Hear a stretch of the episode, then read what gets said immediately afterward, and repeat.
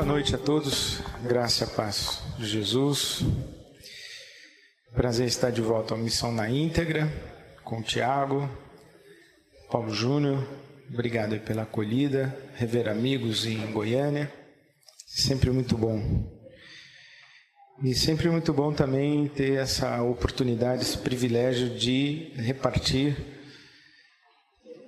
as percepções do Evangelho para o nosso tempo e eu queria tomar como ponto de partida as palavras de Jesus no Evangelho de Mateus, capítulo 5.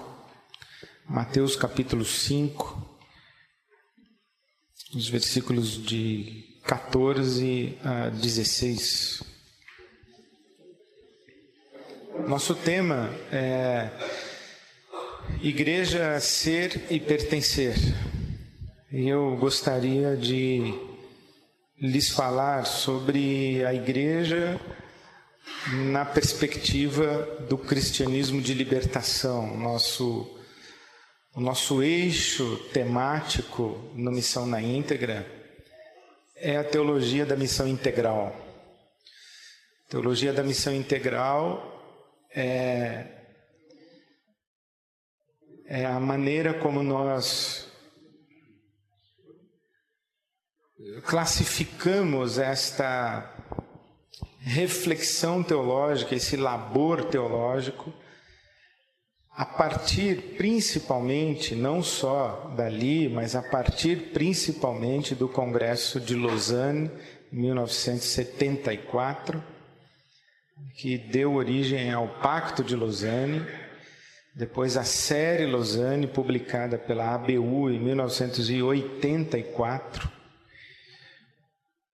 e que, entre aspas, e correndo um sério risco aqui de ser criticado depois, é uma perspectiva teológica de corte evangélico protestante, paralelo à teologia da libertação como uma reflexão teológica de corte especialmente católico romano. Muito embora a teologia da libertação tenha como berço o protestantismo histórico, mais precisamente Rubem Alves, então pastor presbiteriano, ele escreve sua obra da libertação, que vai ser apropriada depois como um marco e como uma referência para o que depois veio a ser chamado teologia da libertação. Michel Louvi cunhou esse esse conceito de cristianismo de libertação, que tem a ver com esta reflexão teológica que é feita fora do eixo da Europa e dos Estados Unidos da América do Norte, mais precisamente nos países de terceiro mundo do hemisfério sul e também da teologia latino-americana. Então eu queria falar sobre igreja, ser e pertencer, com, esse, é, com essa abordagem a partir do cristianismo de libertação, com esse background que eu acabei de lhes dar. Porque igreja é um tema abrangente, não apenas na teologia bíblica, mas na nossa tradição cristã. Igreja é próprio do cristianismo. A igreja é um conceito é, indissociável de todo o movimento de Jesus por razões as mais diversas, inclusive aquelas que o Ariovaldo Ramos já desenvolveu muito melhor do que quase todos nós aqui no Brasil, na sua visão da igreja a partir da Trindade, a partir da nova humanidade, etc. Então, igreja é um tema muito abrangente. Eu gostaria de, de falar sobre igreja, ser e pertencer com, esse, com essa lente do cristianismo de libertação. E tomo como ponto de partida, como lhes disse, Mateus capítulo 5, os versículos de 14 a 16, palavras de Jesus, dizendo: Vós sois a luz do mundo. Não se pode esconder a cidade edificada sobre um monte. nem se acende uma candeia para colocá-la debaixo do alqueire, mas no velador, e alumia a todos os que se encontram na casa. Assim brilhe também a vossa luz diante dos homens, para que vejam as vossas boas obras e glorifiquem a vosso Pai que está nos céus. As palavras de Jesus no contexto do Sermão do Monte, logo na sequência das bem-aventuranças. Eu não sei se é uma extrapolação possível, mas acredito que sim. Nós descrevermos ou falarmos da igreja como comunidade local comparada a uma cidade edificada sobre o monte, uma cidade luz. Ah, quando Jesus fala, vocês são a luz do mundo, e fala de uma cidade edificada sobre um monte, ele está falando de uma cidade iluminada, está falando de uma cidade luz que é inescondível. É impossível que se passe despercebido por uma cidade iluminada sobre um monte. O que já sugere para nós que essa cidade que está iluminada sobre um monte, ela tem ao seu redor trevas. Por isso que ela se destaca na escuridão. Ela é um ponto nas trevas. O que seria também uma abordagem muito interessante para perceber que a realidade histórica onde a igreja está inserida é uma realidade tenebrosa. O que tem toda coerência com a perspectiva dos apóstolos: o mundo jaz no maligno. O Deus deste século cegou o entendimento das pessoas que não conseguem discernir a glória de Deus na face do Cristo. Então, há um Deus deste século, é o maligno, e é ele quem dá a forma do mundo, mundo no sentido construção social, estrutura social em todas as suas dimensões, políticas, econômicas, culturais, etc. É, esse, esse é o, o cenário que a Bíblia Sagrada apresenta para a história. Nós vivemos num mundo caótico, em trevas, e, e, nesse mundo de caos e trevas irrompe o reino de Deus na mensagem de Jesus, ele, como portador do reino de Deus, que os teólogos latino-americanos preferem é, definir como reinado de Deus e não reino de Deus, reino não como uma jurisdição geográfica ou um território delimitado, ah, mas como o exercício de governar. Ah, é por isso que Jesus, quando nos ensina a orar, ele diz: Pai nosso que estás no céu, santificado seja o teu nome, venha a nós o teu reino, seja feita a tua vontade, assim na terra como no céu. Se nós estamos pedindo, clamando para que a vontade de Deus seja feita na terra, estamos partindo do pressuposto que a vontade de Deus não é feita na terra, porque o mundo jaz no maligno, nós estamos na realidade tenebrosa, nós estamos na escuridão. Portanto, o que eu estou querendo construir é essa percepção de que a igreja é a comunidade do reino, é a comunidade que serve como um avant-première do reino de Deus que se consumará na eternidade, essa comunidade onde Deus governa, onde Deus realiza a sua vontade, e nesse sentido a igreja é a comunidade que que faz a vontade de Deus. E porque faz a vontade de Deus, ela se estabelece como contraponto a um mundo onde a vontade de Deus não é feita. Então, a igreja é a comunidade do reino, a igreja é a comunidade que acolheu a autoridade desse Rei Jesus, e porque ela é comunidade do reino, ela é luz na escuridão.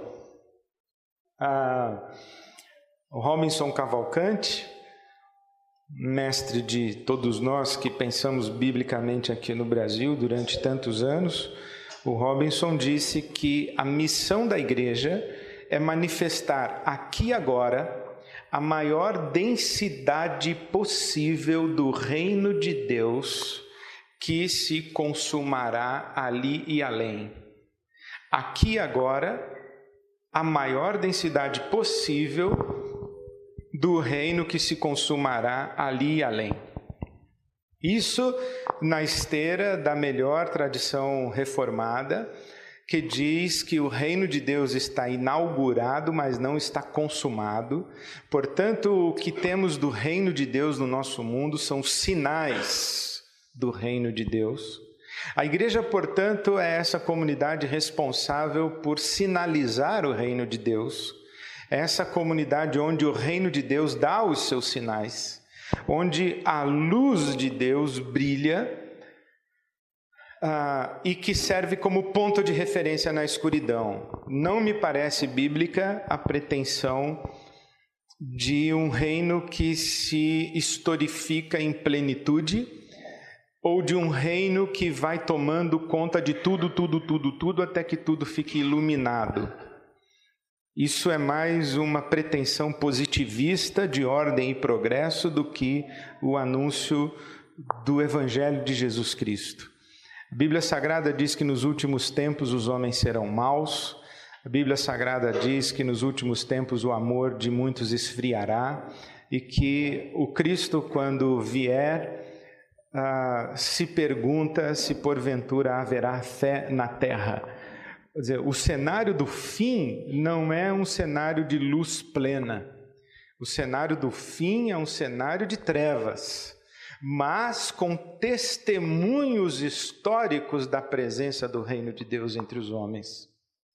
Logo, essa comunidade, que é a comunidade do reino e que sinaliza o reino e que manifesta a maior densidade possível, ela é uma comunidade profética. Ela diz: olha, vem o dia em que o reino de Deus há de se consumar e como é que eu sei que esse dia vem? É porque ele já dá os seus sinais.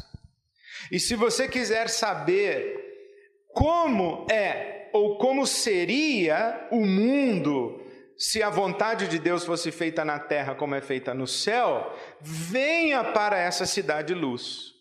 Venha para essa comunidade. Aqui você vai encontrar o sinal do reino de Deus.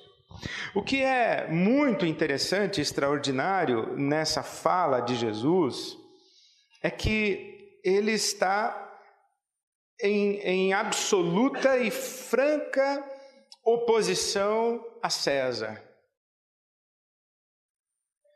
Dominique Crossan ele sugere que uma das chaves de leituras do Novo Testamento é o confronto entre um reino que tem a identidade do César e o, com um reino que tem a identidade do Cristo. O reino de Cristo e o reino de César. Da mesma forma como houve o reino da Babilônia, o reino da Assíria, o reino do Egito com o Faraó, com Nabucodonosor, agora tem Roma e César mas tem Cristo e tem o reino de Deus. Essa é a grande discussão do Novo Testamento, diz o Dominique Crossan, que se a gente quiser ler o Novo Testamento, a gente pode percorrer essa estrada, de que é, é uma longa história em que o reino de César e o reino de Cristo estão se cruzando o tempo inteiro. E que o reino de Cristo é percebido mesmo dentro do reino de César. E que o Cristo, quando ele, ele chega, ele chega com esta vocação de desbancar o César. E quando ele nasce, o anjo que anuncia o seu nascimento já também define a sua sentença de morte, porque ele diz: Na cidade de Davi nasceu Salvador, que é Cristo o Senhor. Salvador, Cristo e Senhor eram três títulos do imperador romano César. César era o Salvador, César era o escolhido dos deuses e César era o Senhor, o Kyrios. E o Novo Testamento então vem dizendo: não, não, não é César quem é o Senhor, o Salvador e o abençoado dos deuses. Quando ah, Quando Júlio César morreu, teve um cometa que passou no, no, no céu um cometa. E Otaviano, seu sobrinho, que vem a ser Otávio Augusto, imperador, Otaviano diz assim, apontando para o cometa: Lá vai Júlio César encontrando o seu lugar entre os deuses. Essa é uma expressão que vai ficar famosa e que vai sugerir que o imperador tem status divino. Ele é filho de Deus, ele é o Salvador, ele é o Senhor. César, portanto, é um soberano.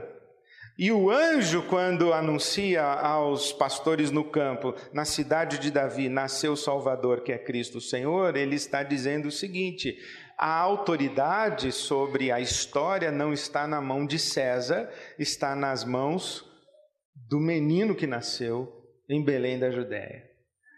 E isso é uma sentença de morte. É evidente, é tão evidente que há a matança dos infantes logo no nascimento de Jesus, ele não pode nascer. Roma manda matá-lo.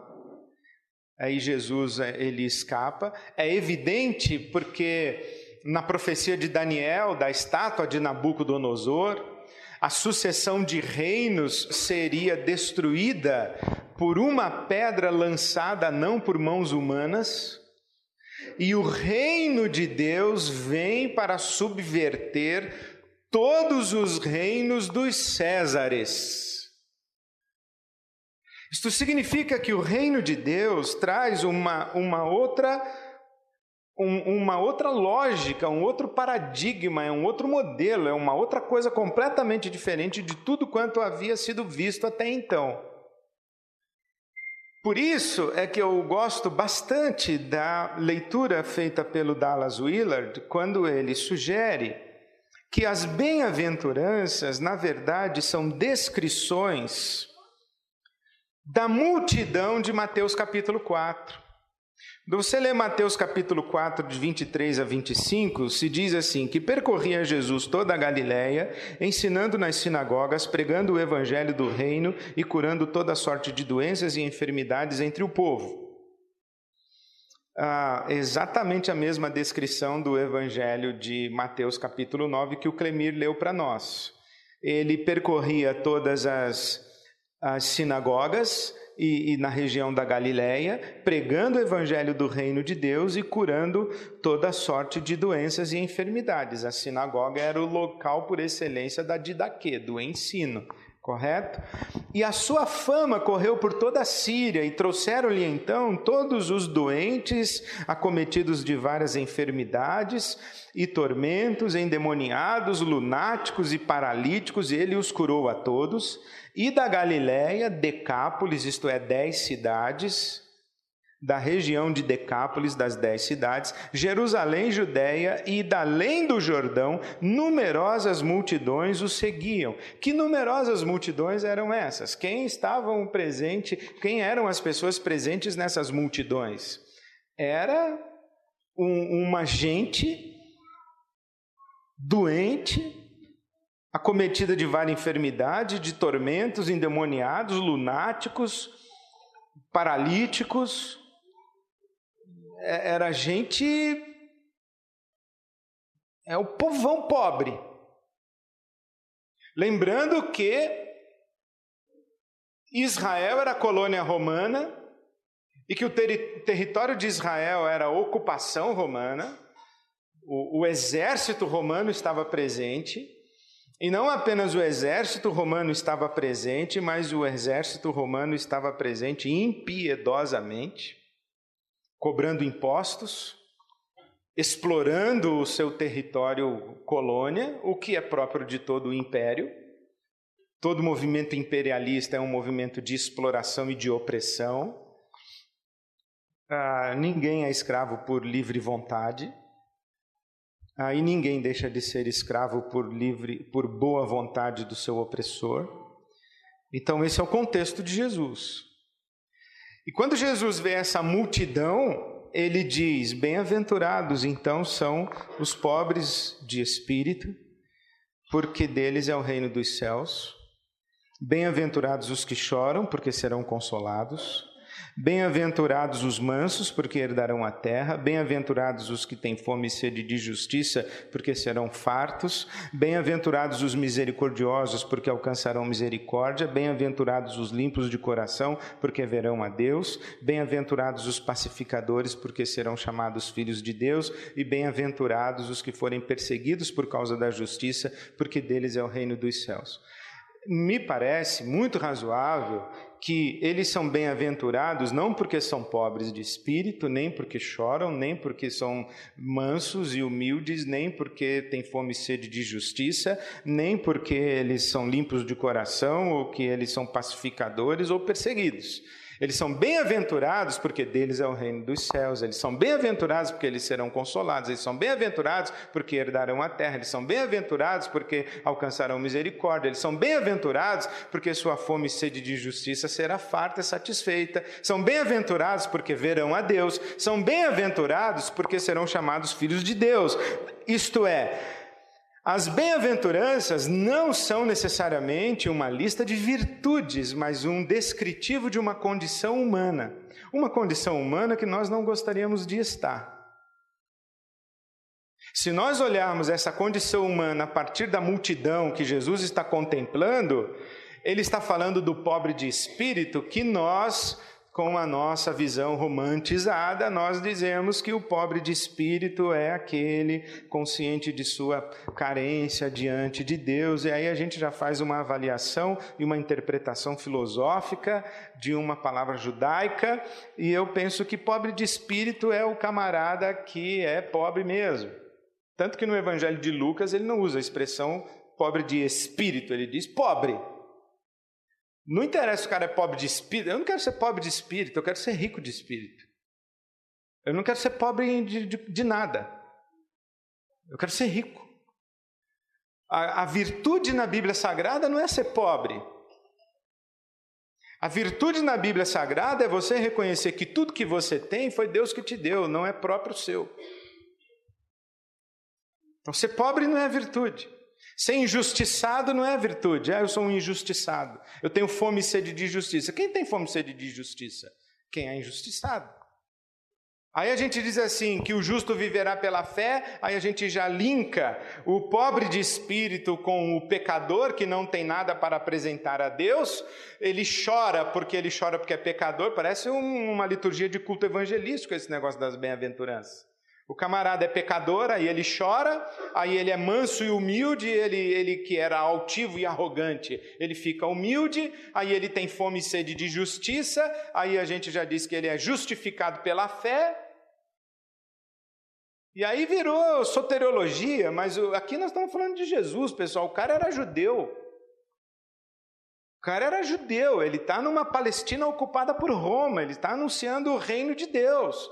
E ele está dizendo que tem uma cidade luz. Qual era a cidade luz da época? Roma! Roma é a cidade luz. Jesus está dizendo: não, a cidade luz não é Roma. A cidade luz é a cidade construída por essa multidão aí de gente acabada que não tem nada na vida, espoliada, usurpada, escravizada, injustiçada. Essa gente que acolheu o reino de Deus, essa gente é que é a cidade luz. Quem é que tem fome e sede de justiça? O camarada que foi atropelado pelo exército romano, o camarada que tinha uma fazenda, tinha um sítio, tinha uma terra que ele plantava, chegou o romano lá e falou: sai. Ou se não falou sai, quando ele colhe, o exército passa lá e diz: me dá que é meu. Ele chora, ele chora o quê? Ele chora porque ele vai para o inferno, que ele precisa aceitar Jesus como Salvador no culto batista de domingo à noite. Não é nada disso, ele está chorando porque invadiram a casa dele, porque estupraram a mulher dele, estupraram a filha dele, mataram os filhos dele, tacaram fogo na casa dele, destruíram a aldeia dele. É por isso que ele está chorando. Por que, que ele é pacificador? Ele está gritando por paz. Parem essa guerra. Parem essa... Alguém pode fazer a paz? A, a maldita Roma que anunciava sua Pax Romana, Pax Romana para ela, Roma. Pax Romana para ela, Roma, mas para quem ela, para quem ela subjugava não tinha paz coisa nenhuma. Tinha luto. Quem é o manso e humilde? Manso e humilde é o camarada que grita e ninguém ouve. É o sujeito que não tem RG, ele não tem certidão de nascimento. Ele não tem direitos respeitados, ele, ele sequer sabe que ele tem direitos. Ele grita à beira do caminho como o cego, e inclusive os discípulos doze dizem: cala sua boca. Esse é o manso e humilde, é o atropelado, é o que não tem voz, é o que não tem expressão, é, é o que os sociólogos contemporâneos chamam de sobrantes. Você é um sobrante. Sobrou do quê? Você sobrou do mercado de consumo. Você não consome, você não me interessa. Você não compra meu tênis, você não compra meu remédio, não compra minha televisão e não faz viagem para o Caribe na minha agência de turismo. Você não me interessa. Você não me interessa, você sobrou. Sobrou do mercado de consumo. Você não está na ciranda da economia. Você não produz, você não ganha, você não consome, você sobrou. Eu não te ouço, não estou nem aí para você. O dinheiro para fazer escola para você eu pus no meu bolso. O dinheiro para fazer agricultura para você eu pus no meu bolso. O crédito para o seu agronegócio eu pus no meu bolso. Você não me interessa. Você não tem voz, você não tem capacidade de mobilização, você não tem representantes nas instâncias de poder. Eu acho que é dessa gente que Jesus está falando. É dessa gente aqui do meio da multidão que o diabo, inclusive, abusa e que não tem poder de resistência nem contra o maligno, que é o Deus do século, nem contra os usados pelo maligno, que são os Césares. Essa gente aqui acolhe o reino de Deus e Jesus diz: é essa gente aí que é a cidade luz. Por quê? Porque há um paradigma no Novo Testamento de que o reino de Deus, ele dá os seus sinais a partir do fraco, a partir do pobre, a partir da mulher, a partir da criança, a partir do leproso, a partir do cego de nascença, vírgula, o amaldiçoado. O que é o cego de nascença? É um amaldiçoado. Nasceu cego por quê? Ou ele pecou ou o pai dele pecou. Nasceu cego, merece. Deus o amaldiçoou e nasceu cego. Cego de nascença. Por que, que não pode curar um cego de nascença? O cego de nascença de, de João capítulo 9, nunca na história de Israel havia sido curado um cego de nascença. Jesus é o primeiro cara que cura um cego de nascença. Por que, que não se pode curar um cego de nascença? E nunca na história de Israel se curou um cego de nascença? Porque o cego de nascença nasceu cego porque Deus mandou ele nascer cego. Então quem é que vai revogar um decreto divino? Ninguém. O reino de Deus se sinaliza pelo leproso. É ali no leproso, é ali na mulher samaritana, é no estrangeiro, é na viúva, é no defunto. Não aparece no Novo Testamento o reino de Deus se manifestando nos palácios, entre os governantes, entre os ricos, os poderosos. O Clemir acabou de falar que o louco do rico que apareceu perto de Jesus foi embora de mãos vazias. Aliás, os caras que são ricos aqui no Novo Testamento, eles só tomam pau. Eles são adoradores de mamon. Eles são infiéis a Deus porque eles são adoradores de mamon, eles amam o dinheiro. O rico da parábola não tem nome, quem tem nome é o pobre, é o Lázaro. E o, o besta é tão prepotente que ele está lá no inferno achando que ele ainda manda no pobre do Lázaro. Porque ele fala: manda o Lázaro vir aqui me trazer água. Eu falei: ele acha que o Lázaro ainda tem que servi-lo. Está no inferno e ainda não entendeu. Porque ele viveu a vida inteira assim: pobre é serviçal. Pobre tira a mesa e põe a mesa. Pobre come na cozinha. Pobre come depois. Se come. Aí vem Jesus e diz assim: olha, o reino do César é um, o reino de Cristo é outro. Quem é que está no reino do Cristo? As prostitutas. As prostitutas estão no reino do Cristo. As esposas dos fariseus não estão no reino do Cristo. Salomé não está no reino do Cristo. A mulher do rei não está no reino do Cristo.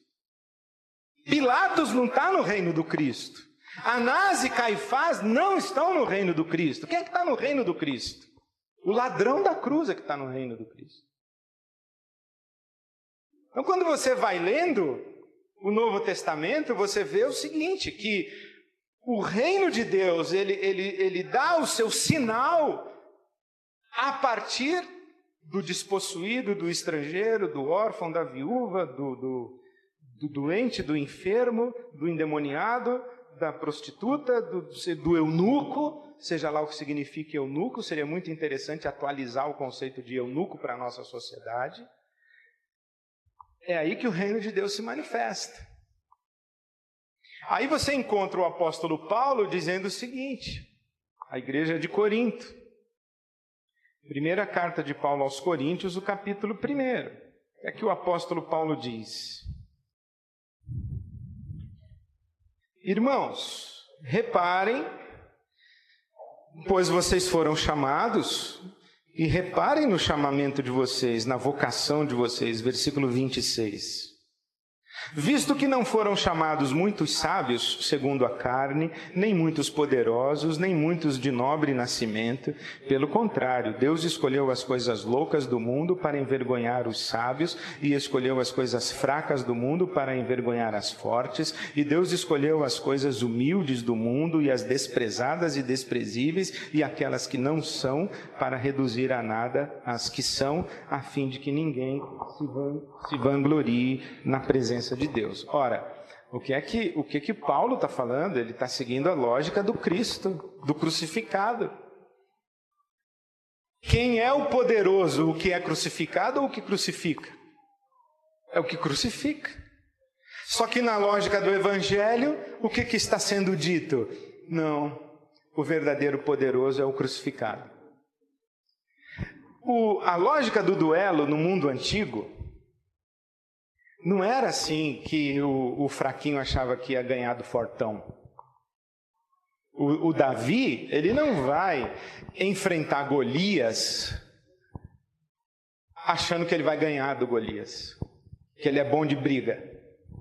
Ele não chega lá, fala para Saul, ó, oh, beleza, manda eu aí que eu derrubo ele. Já derrubei um urso, um leão, derrubo Golias também. Não é esse o espírito de Davi.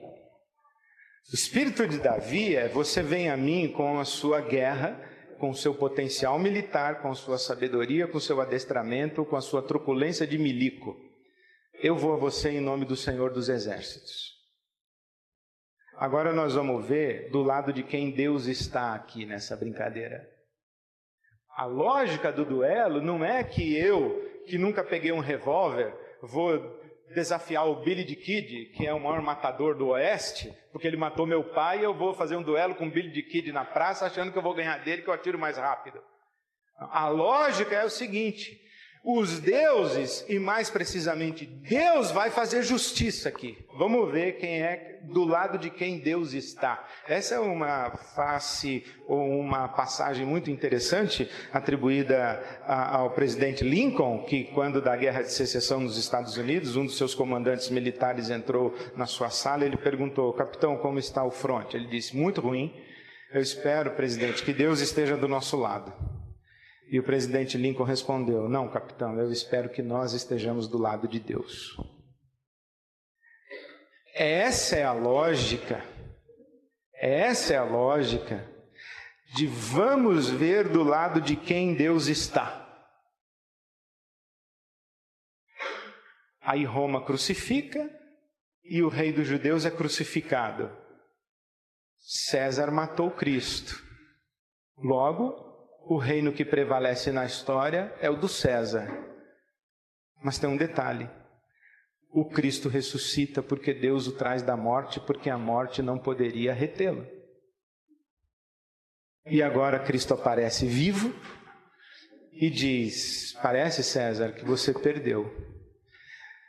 Você matou um inocente e Deus fez a sua justiça me trazendo de volta à vida. Você perdeu. O reino que não tem fim não é o reino do César, é o reino do Cristo. Não é o reino daquele que crucifica, é o reino do que é crucificado. O reino que prevalece não é de Anás, Caifás, Pilatos, Herodes, César. O reino que prevalece é o reino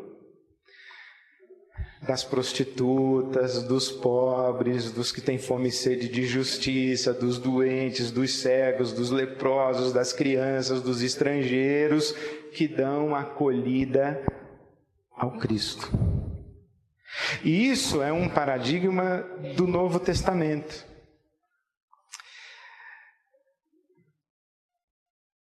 O César com seu poder e o Cristo com seu amor o César que se impõe e o Cristo que constrange. O amor de Cristo nos constrange a viver para Ele. Não é o poder de Cristo que nos constrange.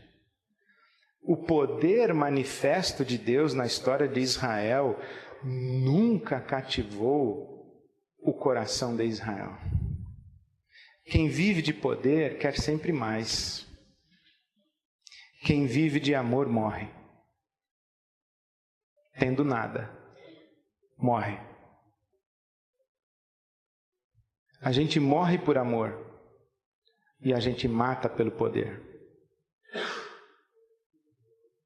O Deus que se manifesta em Jesus é um Deus que o apóstolo Paulo e que toda a igreja vai cantar como o Deus que se esvaziou e se fez semelhante ao homem, e na forma de homem, como servo, foi obediente até a morte morte de cruz. Por isso Deus o exaltou. Essa escada que, que leva para a glória é uma escada que desce, não é uma escada que sobe. Humilhe-se debaixo da potente mão de Deus para que Ele, a seu tempo, te exalte. Todo aquele que se exaltar será humilhado, mas aquele que se humilhar será exaltado. O reino de Deus não é o reino do poder. O reino de Deus é o reino do amor. É o reino da fraqueza, da vulnerabilidade e do constrangimento diante desse fraco.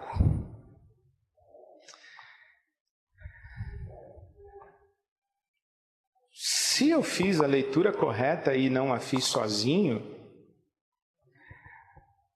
eu temo pelo movimento religioso evangélico brasileiro, que é tão vendido a César e trai o Cristo.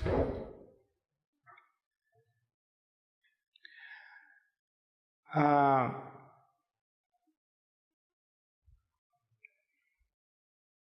é muito sutil.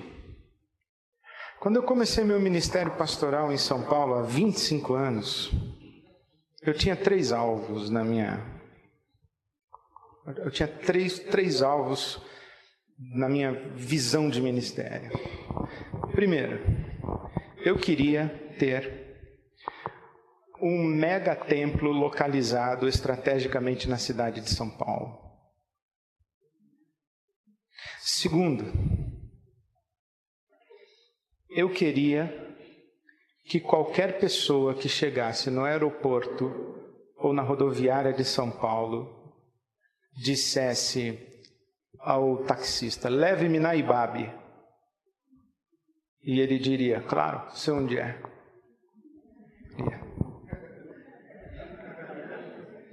Templo localizado, né? Estrategicamente, avenidona inescondível. Esse era o primeiro, né? Eu falei segundo, esse é o primeiro. O segundo, eu queria ter o reconhecimento dos formadores de opinião e do poder da minha cidade. Eu queria que o governador soubesse quem eu sou, que o prefeito soubesse quem eu sou, que o presidente da Câmara de Vereadores soubesse quem eu sou. Eu queria que a Folha de São Paulo soubesse quem eu sou. Eu queria que a revista Veja soubesse quem eu sou. De tal maneira que no dia em que alguém precisasse falar com um pastor, fosse eu. Porque na minha época, a imprensa de São Paulo falava com o rabino Henry Sobel e com Dom Paulo Evaristo Arnes. Quando eu estava começando, eu falei: um dia esses caras vão ligar para o Sobel, para o Evaristo Arnes e vão ligar para mim. Eles vão ouvir um pastor evangélico. E o meu terceiro alvo era que o meu auditório fosse frequentado por homens poderosos, política, econômica, culturalmente, os camaradas que fazem a cabeça da cidade de São Paulo em todos os sentidos. Falei assim: se um dia eu tiver um templo assim, um reconhecimento assim, e esses caras no meu auditório, São Paulo está dominada. Eu comecei assim. Eu comecei assim. Eu comecei possuído pelo espírito de César. Comecei assim. E um dia Deus falou para mim assim, alguma assim, você tem alguma preocupação de encher sua igreja com prostituta, pobre, criança de rua? Você tem alguma preocupação que a população carcerária de São Paulo saiba seu nome, conheça a sua igreja? Você tem alguma preocupação assim que o pessoal que é escravo no Bom Retiro, os bolivianos do Bom Retiro, os coreanos do Bom Retiro, que eles saibam que existe uma igreja de Jesus em São Paulo? Você quer ser conhecido pelo governador, né? Pelos escravos do Bom Retiro, você não quer? Como se Deus falasse assim para mim: tu está construindo aí um sinal do reino de quem? Do César ou do meu? Porque esses caras que você está querendo no meu auditório não frequentaram o auditório do meu filho e quando apareceram só tomaram o pau. Não se sentiam muito à vontade. Se coçavam na cadeira. Você está querendo que eles se sintam muito bem dentro da sua casa. Pode desistir, né? eles não vão sentir bem dentro da sua casa. Você vai mandar eles devolver o dinheiro que eles roubaram? Você vai meter o dedo na cara do governador?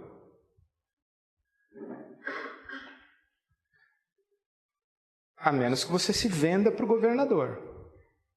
Porque se você não se vender para o governador, quando o governador chegar na sua frente, você vai ter que dizer para ele: sabe por que essa cidade está assim, governador? Por causa da tua casa e da casa do teu pai, da corrupção do teu governo. Por isso que está assim. Porque foi isso que o Elias falou para o rei Acabe. Agora, se tu não quiser ser profeta, eu até compreendo. Tu pode ser sacerdote comendo lá na casa do governador. Beleza. Só que aí você fique bem sabendo e fique esperto. Você construiu um sinal do reino de César. Você está querendo catedral? Você está querendo os poderosos no seu auditório? É isso que você quer? Porque o que eu imaginei que eu tivesse ensinado para você é que você quisesse uma igreja com os pés sujos de lama. E não uma igreja bem vestida e assentada na mesa do governador. Ah, você quer fazer um discurso na base do poder? Você quer apresentar um Deus que se impõe pela força, que suborna pelo milagre? um Deus que faz mágica? Ou você quer apresentar um Deus que se esvazia por amor, que se sacrifica e que morre? Escolhe qual é o Deus que você vai apresentar, meu filho. É o de Roma ou é o do Cristo? Você quer uma igreja poderosa e rica? Ou você quer uma igreja vulnerável e fraca? Que seja sinal de milagre. Porque esse é um milagre, né? É a conversão do nosso coração em atenção a gente que só gente convertida vê.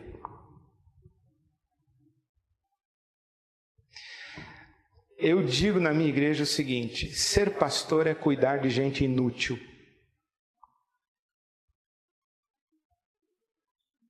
Mas eu, como pastor, fui treinado só para dar atenção para gente útil. Você quer, quer saber o que é gente inútil? É a mulher que acabou de perder o marido, é o cara que acabou de perder o emprego, é o homem que tem o filho fumando maconha, é o pai da menina adolescente que acabou de descobrir que está grávida, é a mulher que acabou de fazer um aborto, é o homem que está tendo um caso com a secretária. Esses caras são inúteis, eles não servem para nada para nós, só dão trabalho, só enchem o nosso saco. A gente tem que chorar por eles de noite, a gente tem que orar por eles, a gente tem que aconselhar, a gente tem que ouvir a mesma história 500 vezes. Eles não servem para dirigir um grupo pequeno de estudo bíblico, porque o marido da mulher está na UTI, pessoal, ela não vai dirigir a célula. Ela vai cuidar do marido dela na UTI. O cara está desempregado, ele não vai organizar o retiro de casais da sua igreja, ele não vai estar tá desempregado, ele está precisando de cesta básica. Dá para entender? Só que esse pessoal, esse pessoal inútil para a nossa agenda de sucesso e para o nosso império de Césares, esse pessoal inútil é ali que está o reino de Deus. É ali que está o reino de Deus. Mas eu fui treinado para dedicar a minha vida aos homens estratégicos, aos líderes estratégicos, aos homens chaves. Os homens chaves da minha igreja, todos eles têm carro importado, todos eles viajam para a Europa. Eu ligo para um, está na Holanda, ligo para o outro, está na Alemanha, eu ligo para o outro, está passando férias nos Estados Unidos, eu ligo para o outro, eles, estão tudo assim. Aí quando tem um feriadão prolongado, com chuva, quem está na banda? Os inúteis. Porque quando está o, o, domingão legal, inútil não toca, é só os bacana. Inútil só entra na escala em feriado prolongado com chuva. Pô, dá para você tocar aí domingo? Aí o cara, claro, ele está esperando é, o sonho dele tocar domingo.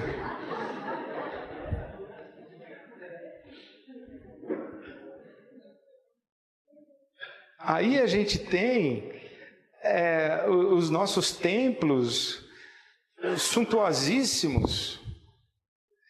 Nós temos os nossos pastores com títulos cada vez mais extravagantes, eles estão competindo com César. Com fotografias cada vez maiores. Nós temos um,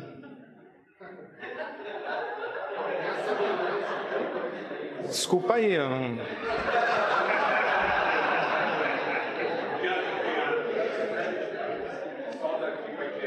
Nós temos um, nós temos assim um, um, um fenômeno, nós temos um fenômeno assim de, de tietagem eu não, honestamente, pessoal, desculpa, não é que eu sou chato, não, o Ed é chato, o Ed é tímido, o Ed é assim, eu só, só faço isso por um, por um carinho e uma deferência, porque a gente precisa de referência.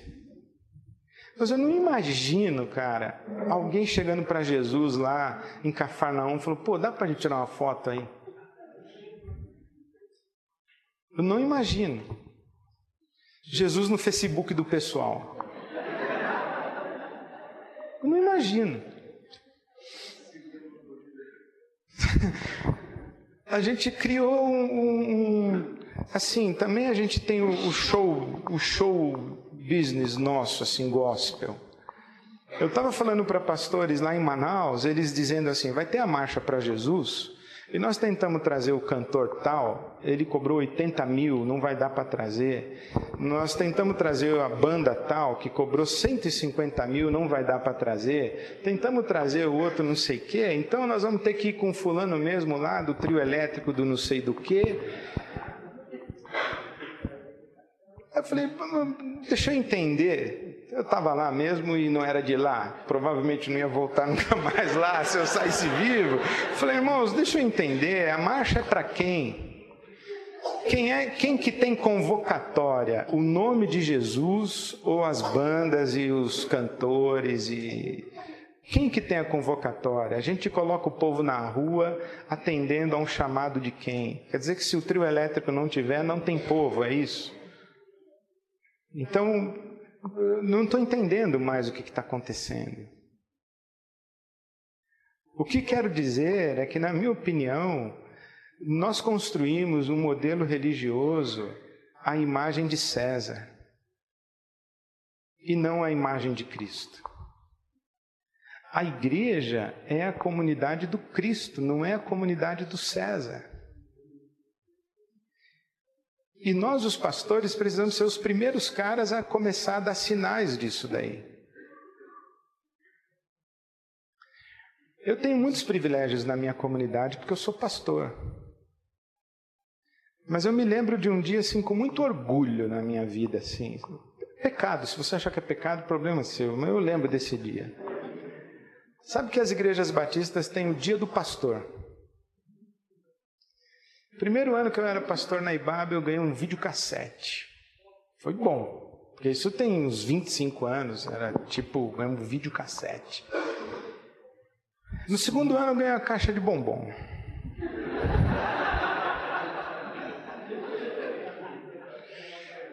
E eu me lembro que naquele domingo à noite a gente estava falando sobre grupos familiares, e eu estava falando que a comunidade tem muitos pastores e etc.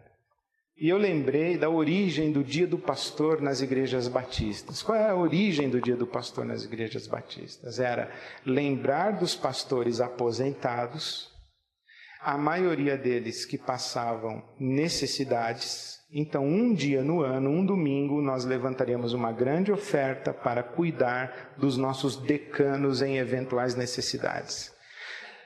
Aí mudou disso para homenagear o titular da vez, dando o presente melhor que pudesse ser oferecido. Aí naquela noite eu contei essa história e abri minha caixa de bombom. Falei, quem é líder de grupo familiar aí fica em pé. Aí fica um monte de gente em pé. Eu falei, pode vir buscar o seu bombom que hoje é dia do pastor. Aí no terceiro ano aconteceu uma cena que é um, um dos dias assim de que eu ganhei uma medalha de Deus e já perdi porque fiquei orgulhoso. Deus pegou a medalha de volta. Mas eu vou contar a história para vocês. Foi muito legal. Era domingo de dia do pastor.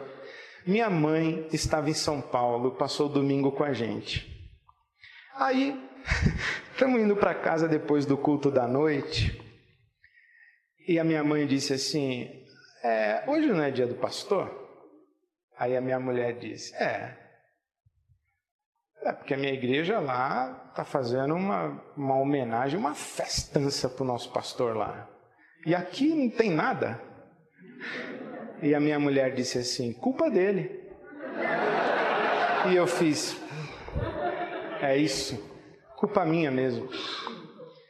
Eu acho interessante que é, nós, os pastores, somos os primeiros caras a gostar de, dessa confusão que o povo faz com a gente e com César. A gente gosta. E se não começar da gente, não vai chegar no coração do nosso povo. Não vai chegar. E esse é um desafio que eu tenho para mim e que me consome a alma.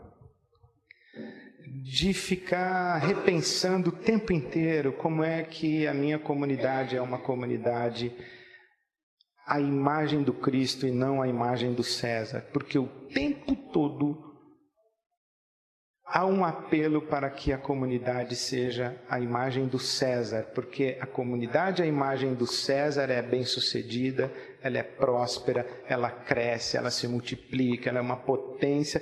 Claro, tudo para a glória de Deus.